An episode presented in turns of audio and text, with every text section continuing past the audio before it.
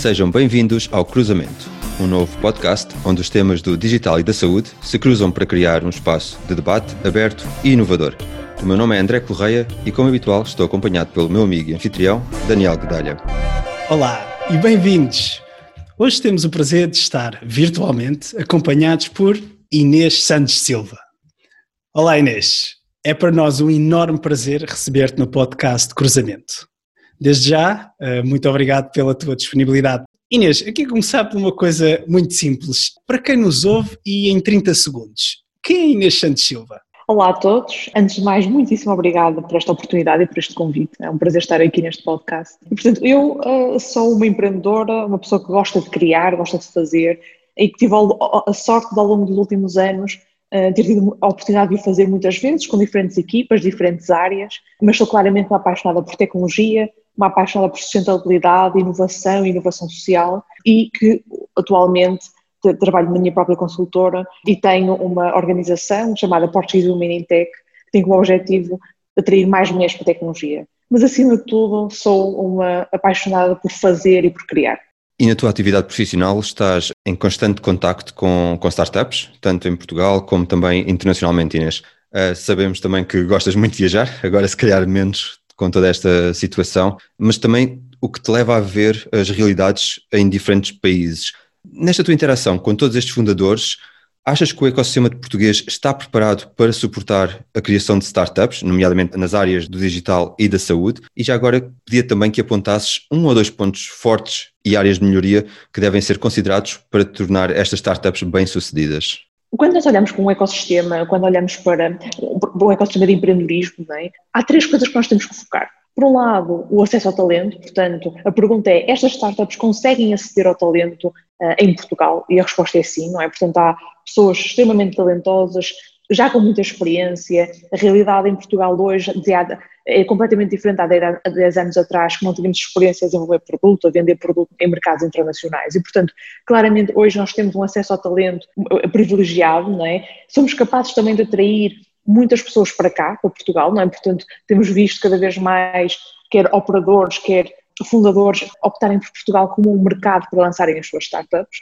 e, portanto, o talento é uma das áreas que está claramente coberta. Depois temos também a qualidade de vida, não é? Portanto, se calhar devia ter começado por aí, mas quando, quando as pessoas decidem criar startups, decidem criá-lo em cidades onde possam ter uma boa qualidade de vida. E acho que as nossas cidades são as principais, Porto, Lisboa, Braga, Coimbra, conseguem oferecer essa qualidade de vida, mas Portugal em, em geral é visto claramente como um país que oferece essa qualidade de vida, oferece, para além da qualidade de vida relacionada ao lifestyle, oferece muito também uh, boa internet, uh, boa, bom acesso a cuidados de saúde, etc., que tornam Portugal um país atrativo para a localização de novos empreendedores. E depois há o mercado. E eu acho que aí é, é, o mais complicado, não é? Portanto, Portugal, enquanto mercado, é um mercado pequeno, enquanto mercado teste para startups da área digital, digital health, ainda é mais pequeno, não é? Portanto, há poucos players, apesar de, de, alguns desses players que existem, são muito interessados em inovação e estão muito interessados em testar uh, novas soluções, mas a verdade é que é um mercado pequeno. E, portanto, um desafio que nós percebemos é que desde o primeiro dia estas startups têm que olhar para o mercado internacional, seja para a Europa, que tem o desafio da fragmentação, mas também para os Estados Unidos, que tem outros desafios, mas que é um mercado gigante com 300 milhões de pessoas que falam a mesma língua e culturalmente parecidos, não totalmente iguais, mas uh, muito parecidos. E, portanto, temos que perceber de que forma é que podemos contornar esta questão da, eh, do mercado e, claramente, se nós olhamos para algumas das startups mais bem-sucedidas em Portugal, são aquelas que rapidamente caminharam para o um mercado internacional ou então que usaram Portugal como mercado teste para testar produto, solidificar a sua solução, para depois se posicionarem no mercado internacional de uma forma muito mais eh, profissional, por assim dizer. Ou seja, nós nunca vamos contornar o facto de Portugal ser um mercado pequeno. O que nós podemos fazer é garantir que as empresas, seja na área do, da, saúde, mas noutras áreas, estão abertas a serem o piloto, não é? ou seja, a serem o, a sandbox para esta, estas startups poderem testar o produto, evoluir produto e, apre, e aprenderem neste processo. Excepcional, Inês. Obrigado pelo, pelo, pelo teu feedback. E, e, e, voltando aqui também a tocar no mercado, falaste do mercado pequeno, as empresas, das startups, algumas delas bem-sucedidas. Neste teu contacto com o mundo do empreendedorismo e das startups, certamente que lidas também com outras empresas, umas de maior dimensão, por vezes chamadas corporate. É também bastante visível o crescente interesse destas empresas de maior dimensão por startups.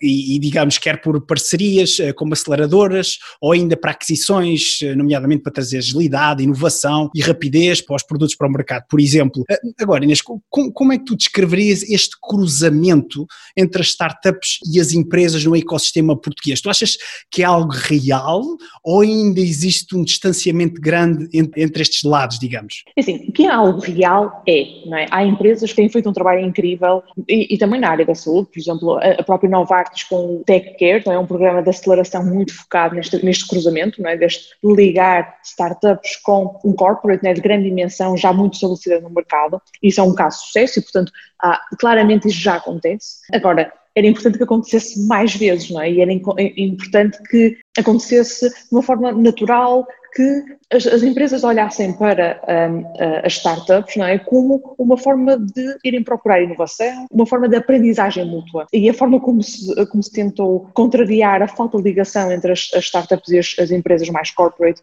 foi criando processos mais formais, não é? Portanto, há um programa, há uma call for uh, ideas ou, uma, ou algum foco concreto uh, a empresa, a corporate uh, procura no mercado, mas eu acho que era muito interessante nós chegarmos a um momento em que esta ligação fosse natural, que a linguagem que startups e corporates falassem era a mesma, que os objetivos fossem o mesmo, é inovar, continuar a crescer, melhorar as soluções e que esta, esta relação se desse de uma forma mais natural. Como eu disse, acho que já fizemos muitos, demos bons passos nesse, nesse sentido. Há mais uma vez, há 10 anos atrás era completamente impensável uma, uma corporate ir procurar numa startup algum tipo de apoio, algum tipo de solução. Uh, hoje é perfeitamente normal isso acontecer, mas devia acontecer de uma forma mais natural e, portanto, acho que temos ainda um caminho para fazer. Uma coisa que é importante é que também estamos todos a aprender com este processo, não é? Portanto, não são só as startups que aprendem com as corporates, são as corporates que também aprendem com as startups. Uh, e, também, e também estamos a melhorar estes processos. Não é? Numa, houve uma fase inicial que uh, havia um foco muito grande em vamos apoiar projetos em fase de ideia, depois percebemos que se calhar eram, estavam demasiado cedo e as corporate têm necessidade de algo mais rápido e mais ágil, mais próximo do mercado. Portanto, depois começamos a ir para uma fase já, ok, já tem ideia, já tem um MVP, não é? O Minimal Viable Product, vamos apoiá-las nesta fase e também perceberam que é mais interessante, mas claramente há desafios e eu acho que nós estamos a caminhar no, no, por um momento em que estas corporate querem trabalhar com startups um pouco mais maduras, não é? E isso pode ser, quando digo trabalhar, pode ser eh, contratar uma solução, não é? A um serviço, ou pode ser mesmo investir. Mas há, acho que estão à procura de maior maturidade, com o objetivo, obviamente, de ser mais rápido depois a ida para o mercado com estas novas soluções, ou ser mais rápida a implementação destas novas soluções, ou então, pronto, o risco também ser, ser menor. Inês, e agora gostava de trazer um bocadinho a conversa para as comunidades, que também nasce e acaba por nascer da, da junção de, de, todo, de todos os participantes no ecossistema. Não deixa de ser verdade que, por exemplo, hoje estamos aqui a ter esta conversa neste podcast porque realmente uh, o projeto nasceu de uma vontade genuína de, da minha parte e do Daniel de criarmos um espaço de partilha entre os nossos convidados e também quem nos ouve. Portanto, este consenso, este sentido de comunidade é, é bastante importante. O que eu gostaria de perguntar é se durante o teu percurso tens sentido a necessidade de juntar as pessoas para criar estas novas ideias e também este sentido de energia positiva. Gostava que nos falasses um pouco o que é que te move nessa direção, no criar estas comunidades. E já agora, se tiveres eh, alguma recomendação ou dica que queiras deixar aos nossos ouvintes, também não hesites. É, é interessante. Se eu primeiro olhar para o meu trabalho, eu percebo que o que eu tenho feito mais ao longo dos últimos anos é juntar pessoas e ideias, não é? Portanto, esta vontade muito grande em juntar pessoas no mesmo espaço, ligar pessoas que não se conhecem, mas o que eu acredito podem beneficiar de se conhecerem, juntar ideias, portanto, eu acabo por ser aqui um nó que gosta de conectar o que, o que está à minha volta. Uh, e isso foi algo que começou, acho que eu ainda estava na faculdade, na altura de uma forma muito uh, informal, uh, muito pouco estruturada, algo que eu sentia que faltava e que eu gostava que acontecesse mais vezes, não é? Uh, mas, mas eu acho que com o tempo que eu me apercebi foi eu acredito muito que as ideias nascem desta, desta colisão de outras ideias, não é? Portanto, quando nós vemos duas pessoas a conversar sobre uma, uma nova ideia, é, é, da colisão dos diferentes pontos de vista, das diferentes abordagens, das diferentes experiências que depois nasce uma ideia melhor. E, portanto, quando eu olho para a minha experiência ao longo destes últimos anos de criar comunidade, é muito numa lógica de, ok, vamos, vamos juntar pessoas, diferentes experiências, diferentes abordagens e vamos pô-las a colidir positivamente, não é? no sentido de criar algo melhor e novo. E eu pessoalmente uh, tive a sorte de, muito cedo no meu percurso profissional, ter lidado com várias, várias redes, várias comunidades e, e me ter enriquecido imenso. Eu hoje não estaria a, a, falar com vocês se não fosse ter passado por algumas, dessa, algumas redes ao, ao, longo dos últimos anos que me tornaram uma pessoa melhor, quer pessoal, quer profissionalmente, e ter sentido o impacto direto destas comunidades levou-me a criar algumas comunidades, não é? E, portanto, levou-me a, a, sentir a necessidade de ligar estas pessoas e proporcionar-lhes um contexto certo para gerarem ideias colidir positivamente. Gosto, gosto da expressão. Já falaste no início deste, deste podcast e talvez aqui continuando na, na senda da criação de comunidades, olhando aqui para Woman in Tech, da qual tu és uma das cofundadoras. Certamente, se calhar, começaram um bocadinho aqui pelos básicos, porque muitos dos nossos ouvintes não conhecem este projeto, muitos conhecem, outros, se calhar, não. Seria, acho que seria muito interessante fazeres aqui uma breve apresentação, porque surgiu uh, e qual é que foi o espírito de fazer juntar estas pessoas e o que é que levou, depois, no final final uh, do dia a, a cofundar a Woman in Tech? Eu, eu tenho pessoalmente estado envolvida em comunidades de mulheres em tecnologia, eu diria desde 2010, 2011. Uh, eu sempre trabalhei muito com tecnologia, muito com startups e empreendedorismo, e olhava à minha volta e via muito poucas mulheres, na maior parte das vezes nenhuma.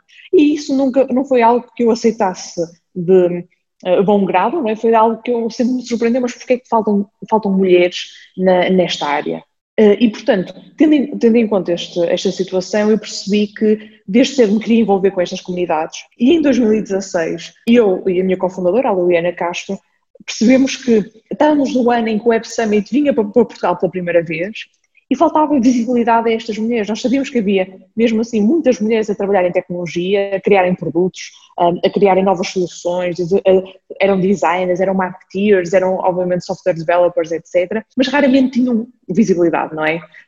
E portanto nós decidimos, vamos dar-lhes visibilidade e vamos criar um website que simplesmente mostre quem é que elas estão, como é que chegaram aqui, o que é que fazem e, como é, e será que podem inspirar outras a fazerem o mesmo percurso. Mas rapidamente percebemos isto ainda em 2016, que isto obviamente não seria suficiente, não é?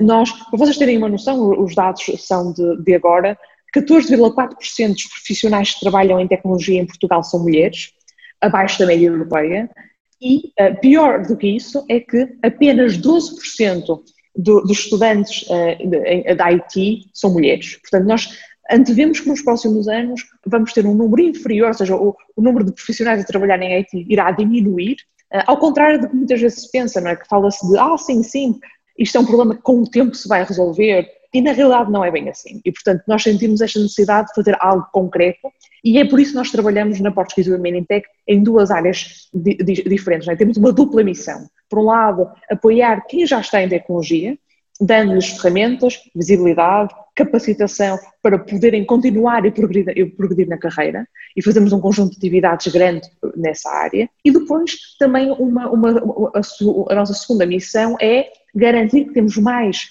mais raparigas a optarem pela área de, de tecnologia. Uh, e agora há, pessoas que vão, vão, vão estar a perguntar, mas porquê que isso é importante? Não é? Para vocês terem uma noção, de acordo com o Gender Gap Report do World Economic Forum, que é publicado anualmente e, portanto, o ano passado, no final do ano, foi publicado o, a versão de 2020 e eles diziam que iríamos precisar de 100 anos até o mundo ter igualdade de género, não é? Portanto, há várias áreas, mas, mas estamos a, a, falar de um horizonte temporal de uh, ah, 100 anos. Mas havia um, um ponto que me, era, que me foi muito preocupante se por um lado na área política e na educação estávamos a ver progressos, não é? principalmente na área da educação, onde está a haver mais progressos nesta área, a área económica estava a regredir. Portanto, o que estamos a dizer é que o fluxo económico entre homens e mulheres estava a aumentar. E mais uma vez vai contra a percepção geral, geral que as pessoas têm que, ah, não, as coisas estão a melhorar. Mas na realidade não é verdade. Esse fluxo económico está a aumentar por três motivos principais Por um lado, as funções desempenhadas por, por mulheres, ou normalmente desempenhadas por mulheres, estão a ser mais rapidamente automatizadas. Por outro lado, as mulheres continuam a ter muita falta de acesso ao investimento e, portanto, uh, acesso a capital, e, portanto, é difícil depois criarem empresas, criarem riqueza. E, por fim, há também o facto de as mulheres continuarem a, a não estarem em, em, funções relacionadas com a tecnologia, área essa que tem sido o maior responsável, quer pela criação, quer pela questão do crescimento salarial, mas também pela criação de riqueza. É? E, portanto, nós temos que trabalhar para, e nós na Português do Intec temos este trabalho de, ok, precisamos de mais mulheres de tecnologia, porque precisamos de realmente diminuir o fosso económico e essa é a forma como nós antecipamos que, que podemos fazer.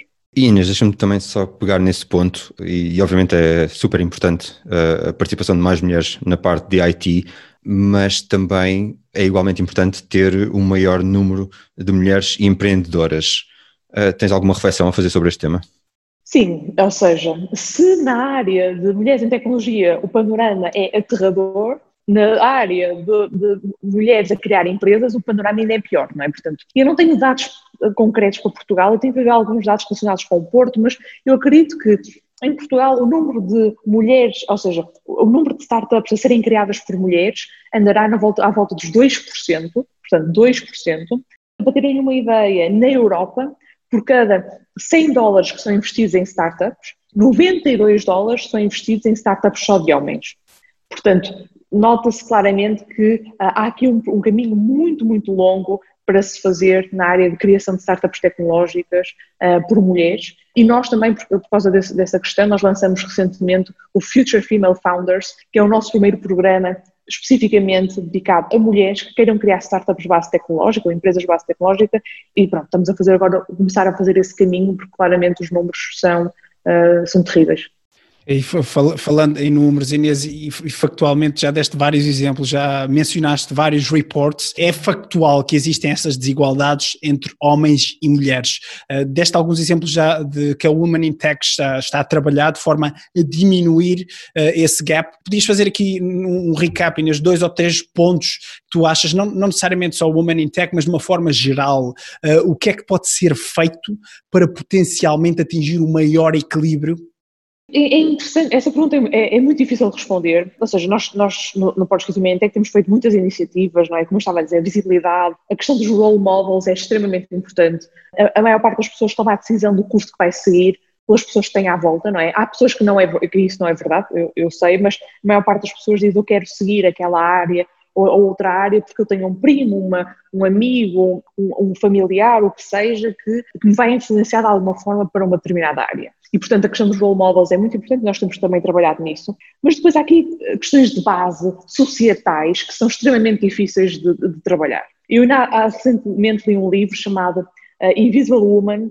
que é sobre a Gender Data Gap. Portanto, fala-se muito, muito da Gender Pay Gap, não é? mas há falta de informação, também há aqui uma por exemplo, eles mostravam que, hum, por exemplo, a forma como muitas vezes as mulheres foram eliminadas da história, não é? Ela dava um exemplo que em Inglaterra há mais estátuas de homens chamados John do que estátuas de mulheres. E, portanto, isso é um exemplo engraçado né, de, de, de, como é que as mulheres foram apagadas da história e, portanto, depois tem uh, impacto muito grande na questão dos role models. E depois tem impacto numa coisa que, eles, que uns uh, investigadores publicaram um artigo muito interessante em 2017 na revista Science, que é sobre o que eles chamavam de uh, brilliance bias, ou seja, o que eles mostravam é que quando, quando crianças de 5 anos do género masculino ou feminino lhes perguntavam para fazer uma determinada tarefa, elas consideravam normalmente capazes de fazer a determinada tarefa, independentemente de serem muito difíceis, se, acharem que era muito difícil ou pouco difícil a, a tarefa.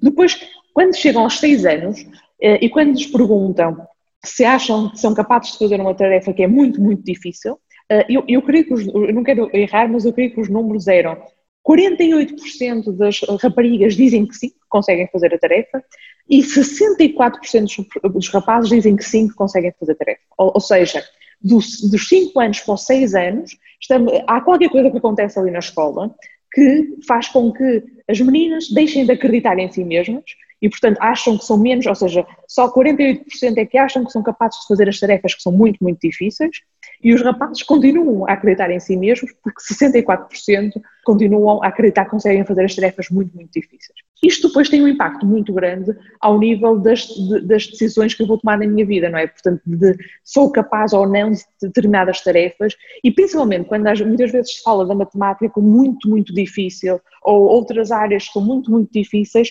as meninas, não é? Sentem-se imediatamente incapazes ou, ou, ou nem, nem, sequer tentam porque acham que não, é, não são para elas. Uh, e isso deve-se, em parte, também ao facto de, mais uma vez, nos livros de história, as mulheres aparecerem muito poucas vezes. Há uma, há uma hum, humorista australiana que diz que as mulheres só aparecem duas, de duas formas na história, ou em quadros nuas ou sentadas em cima de rochas. Portanto, não há outra forma das mulheres aparecerem. E, portanto, obviamente que há aqui um trabalho que é feito, que é, é estranho nós dizermos isso, não é? Mas eu, eu nesta semana uh, também escrevi um artigo que dizia exatamente nós precisamos partilhar com as nossas, com as nossas crianças, ou seja, meninos ou meninas, mas especialmente com as meninas, as histórias das Catherine Johnsons, da, das, uh, de, das mulheres astronautas, das Ada Lovelaces, etc., não é? Que são mulheres que conseguiram prosperar e crescer em áreas tecnologia, na matemática, etc., e contar menos as histórias das gatas borralheiras e das, das princesas têm que ser sempre salvas no fim do dia, não é? Portanto, acho que há aqui uma, uma componente social, societal muito grande que vai demorar gerações até, até estar corrigido. Inês, eu estou seguro que a Humanintech é, é, realmente uma organização que faz falta para passar essa mensagem que é tão importante e outras organizações também que, que façam e que façam sobressair essa mensagem para que comecemos a ter esta igualdade em vez de uma desigualdade tão, tão grande, uh, sobretudo baseada também nos factos que, que apresentaste. Referias a parte social e falámos aqui de a tecnologia substituir as pessoas e tomar conta dos seus postos de trabalho, falámos da importância de atrair mais mulheres para as áreas da tecnologia e, e do empreendedorismo também. A teu ver, qual é o impacto a nível social que estas, eh, que estas tecnologias emergentes têm ao atrair toda esta força de trabalho para estes mercados e para estas áreas, que de certa forma são, são exigentes, e como é que se pode passar uma mensagem de otimismo também para a sociedade? Sim, claramente há, um conjunto de tecnologias emergentes, é? de inteligência artificial, machine learning, de um, questões também relacionadas com a cibersegurança, etc., e que são muito importantes e, e é preciso que profissionais de todos os géneros não é? façam, parte desse, eh, façam parte desse trabalho, porque são estas as tecnologias que estão a construir o futuro, não é? Portanto, há obviamente muitos desafios. A questão dos algoritmos, uh, temos visto que, é, que pode ser problemática, não é? Há histórias, por exemplo, de, nos Estados Unidos, o algoritmo, ser o algoritmo a definir a sentença, depois de um, de um, processo em tribunal, e para homens brancos a sentença é uma, para homens negros a sentença é outra, não é? Isso também se aplica à questão do género, não é? Portanto, a questão da algoritmia é muito importante percebermos e, e retirarmos os enviesamentos, mas eu sou também otimista ao mesmo tempo, porque acho que uh, estas tecnologias podem realmente fazer muita diferença na competitividade das nossas empresas, elas têm que saber aproveitar Uh, mas podem fazer muita diferença e são áreas de grande oportunidade para as startups. É? Nós estamos a passar por um, um, momento em que nós, até agora, até este ano, uh, havia quase a, a, necessidade de queremos criar uma startup nestas áreas de tecnologia de ponta, tínhamos que estar em Silicon Valley, depois tínhamos que estar ou em Nova York, ou Londres, Berlim, talvez, para, para criarmos estas startups. Nós hoje estamos a perceber que, com a questão do Covid-19, não é? O trabalho remoto vai se tornar norma e cada vez mais vamos perceber que podemos criar startups em qualquer lado e Portugal é um país ótimo para, fazermos esse curso. Portanto, podemos criar ótimas startups de Portugal para o mundo, com tecnologia de ponta, que usem o mercado português como um mercado piloto e usem as nossas as empresas como teste, não é, de soluções, porque depois podemos crescer em conjunto para os mercados internacionais. E, portanto, eu tenho essa visão otimista do futuro do, do nosso ecossistema de empreendedorismo e das nossas empresas pela utilização da tecnologia. Excepcional, Inês. E devemos de gravar depois um episódio em inglês para, para que esta mensagem seja ainda mais espalhada pela, pela Europa e pelo mundo. E estávamos a falar da tecnologia que, de facto, continua a ter um grande impacto na nossa sociedade. Esta alguns exemplos. Nós vamos aqui pesquisar citar e um artigo que escreveste no Observador e passamos a citar. Dizias: as empresas e os países de maior sucesso no futuro serão aqueles que consigam fazer a transição uh, dos trabalhadores para a área da tecnologia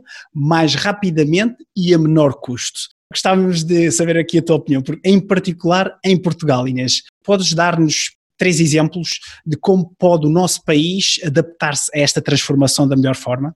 Claro, eu, eu acho que é importante reforçar a mensagem né, dessa situação minha, não é? Que é, nós estamos a passar por um momento de, por um lado, grande destruição de postos de trabalho, não é? portanto a tecnologia claramente está a destruir postos de trabalho está a destruir profissões que nós achávamos que eram, que, ou seja, que eram estabelecidas, que pouco, até pouco mudaram nos últimos anos e de repente estão a mudar imenso com a, a, aplicação de inteligência artificial e de tecnologia, robotização nessas profissões. E uma nota importante é que essas eh, profissões, por exemplo, neste momento eu estou a pensar em profissões que são altamente qualificadas, que são profissões muito bem pagas, nem estou a olhar para estas profissões como as profissões de chão de fábrica ou, ou então profissões completamente indiferenciadas com pouca com, com, em que as pessoas precisam ter poucos skills, não é? Precisam olhar para a questão, por exemplo, do, dos investment bankers, não é? Tipo, uh, em Wall Street, que hoje em dia a Goldman Sachs tem tem mais programadores a trabalhar do que, do que banqueiros, não é? Portanto, as coisas mudaram imenso e a vários níveis, não é? Portanto, às vezes a níveis que muitas vezes não é muito expectável que, que aconteça, especialmente tão rapidamente. E, portanto, isso é uma, é uma questão importante.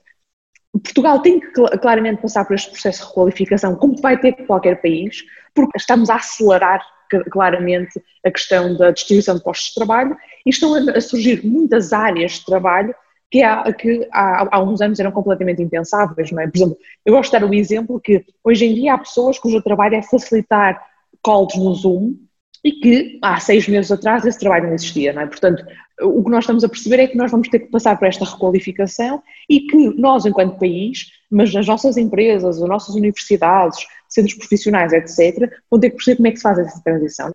Nós não podemos, não podemos deixar que essa transição seja feita pelo Estado, não é? Vamos esperar que o Estado resolva o problema e que venha, eh, venha fazer a requalificação de toda a gente. É? Portanto, eu acho que as empresas vão ter que próprias, principalmente as maiores, vão ter que criar os seus próprios programas de requalificação profissional para os seus próprios trabalhadores. A área da banca, por exemplo, é uma área em que eu acho que isso já está a começar a acontecer, porque está a mudar muito rapidamente com a introdução de tecnologia. Depois também, o próprio, obviamente, o Estado vai ter que perceber como é que se faz esta aprendizagem ao longo da vida, não é? Portanto, muitas vezes nós olhamos para a educação, a educação termina, na melhor das hipóteses, quando a pessoa faz um doutoramento, é? Para a maior parte das pessoas até termina muito mais cedo, por exemplo, para mim terminou quando eu terminei a minha licenciatura, é? Portanto, nós olhamos para a educação nessa, nessa, nessa, nessa abordagem, é? Mas a aprendizagem não pode terminar nesse, nesse momento? E nós vamos ter que encontrar modelos mais flexíveis, modelos que são muitas vezes definidos e uh, liderados pelas universidades, mas também pelas empresas e também pela sociedade civil, para puxarmos esta requalificação ao, longo da vida, que muitas vezes não vai ser certificada, uh, mas que me vai permitir candidatar a um novo posto de trabalho ou uma, ou uma carreira completamente diferente. E, portanto, eu acho que este, este, será o caminho. Claramente, a própria União Europeia, com o European Green Deal, não é? foi apresentado, acho que foi o ano passado, já define claramente algumas, algumas guidelines nesse sentido, não é? Eles focam muito na qualificação, na requalificação e o upskilling, não é? Eh, e, portanto, o caminho passará por isto pelo, pelo setor privado, pelo setor público e por modelos menos formais, mais ágeis, que conseguem mais rapidamente dar resposta às novas necessidades do mercado. Inês, referiste vários uh, setores de atividade, a banca, por exemplo, referiste também a parte privada e a parte pública. E em termos da saúde, tens dois exemplos que podes partilhar com, com, os nossos ouvintes sobre onde as áreas do digital e da saúde se podem cruzar com sucesso? Claro. Questão, é assim, eu, eu acho que não vou dar nenhuma novidade a ninguém, não é? Quando digo que a questão do diagnóstico é uma área em que claramente o, digi, o digital e a saúde podem se cruzar muito bem, não é? Eu, eu acredito muito numa coisa que se chama Human Augmented Technologies, não é? E, portanto, como é que nós, eh, como é que nós podemos melhorar as competências dos humanos com tecnologia? E eu acredito muito que na questão do diagnóstico isso vai, vai ser feito. O diagnóstico não vai recair só no, no médico no específico, não é? Mas também pode ser ajudado por tecnologia. E eu acredito que isso é, um, é, claramente uma área onde isso pode acontecer. Acho que também a questão da educação na área da tecnologia também pode ser uma área muito interessante, que é o médico, por definição, uma pessoa que tem que estar sempre a aprender ao longo da vida, e eu acredito que a questão da incorporação tecnológica nessa aprendizagem também pode ser uma forma muito interessante de, de maximizarmos essa, essa aprendizagem. Inês, muito obrigado. Queremos eh, de facto agradecer uh, a tua disponibilidade e o tempo que passaste aqui e certamente que os nossos ouvintes uh, também gostaram muito desta, desta, desta conversa, das respostas. Eu, do meu lado, e o André certamente dele também, aprendemos imenso. Mesmo para finalizar, Inês, caso os nossos ouvintes queiram saber mais sobre ti ou acompanhar a tua atividade, onde é que podem encontrar online? Eu tenho um website pessoal que é inesilva.me, portanto, ME, Uh, e aí tem alguma informação sobre mim e a ligação às, às redes sociais. Eu ultimamente não tenho estado muito ativa na, nas redes sociais por uma opção pronto, própria, mas, mas vou, vou continuando a partilhar algum do trabalho que faço no LinkedIn e no Twitter. Muito obrigado, Inês. Quanto a nós, podem também encontrar-nos no LinkedIn e Twitter. E para feedback sobre o podcast, não hesitem em escrever-nos para cruzamento.podcast.gmail.com ou visitar-nos no nosso website em www.cruzamentoPodcast.com, onde encontrarão também outras formas de nos contactar. Esta informação estará nas notas do episódio. Despeço-me e até à próxima conversa.